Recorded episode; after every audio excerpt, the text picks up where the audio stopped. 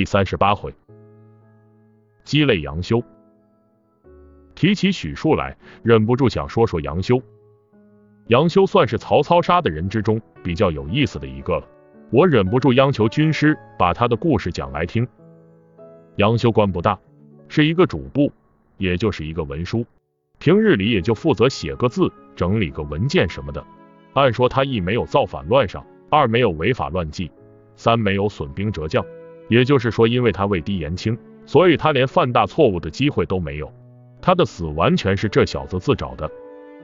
杨修祖上世代为官，他父亲是太尉，可谓位极人臣。当时的太尉跟丞相是平起平坐的，一个管行政，一个管军事。杨修自幼聪慧，远近闻名，加上身份显赫，所以免不了一个骄字。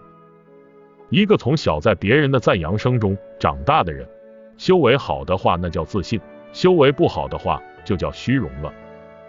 杨修的虚荣不是一天两天的事了，屡次在人多的场合中抢曹操的风头。其实要说论起猜谜、对对机敏反应之类的，杨修那是远胜于曹操。可关键的问题是你和曹操又不是同班同学，位置没摆对，抢曹操的风头无疑是抢自己的饭碗。当然，弄到最后抢了自己的脑袋，更是意料之外的事了。还有一个原因是杨修不会说话，在很多时候有些话是不能随便乱说的。或许说者无心，但听者有意。为此，军师讲了一个笑话，就是年关，有人在家设宴招待帮助过他的人，一共请了四位客人。时近中午，还有一人未到，于是自言自语：“该来的怎么还不来？”听到这话，其中一位客人心想。该来的还不来，那么我是不该来了。于是起身告辞而去。其人很后悔自己说错了话，说不该走的又走了。另一位客人心想，不该走的走了，看来我是该走的，也告辞而去。主人见因自己言语不慎，把客人气走了，十分懊悔。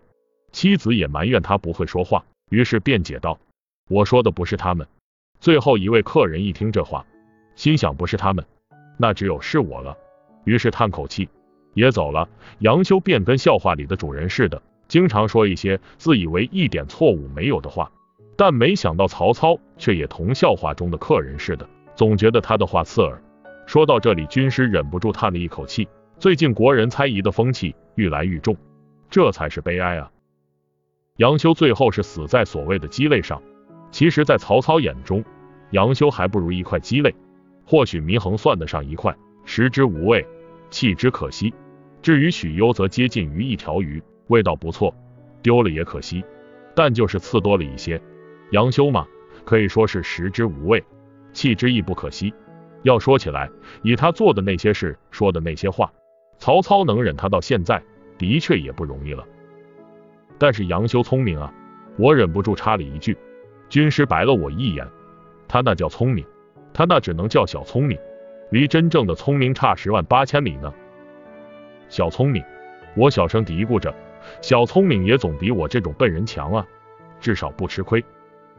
军师怔怔的看着我，说了一句：“吃亏才是真正的大聪明。”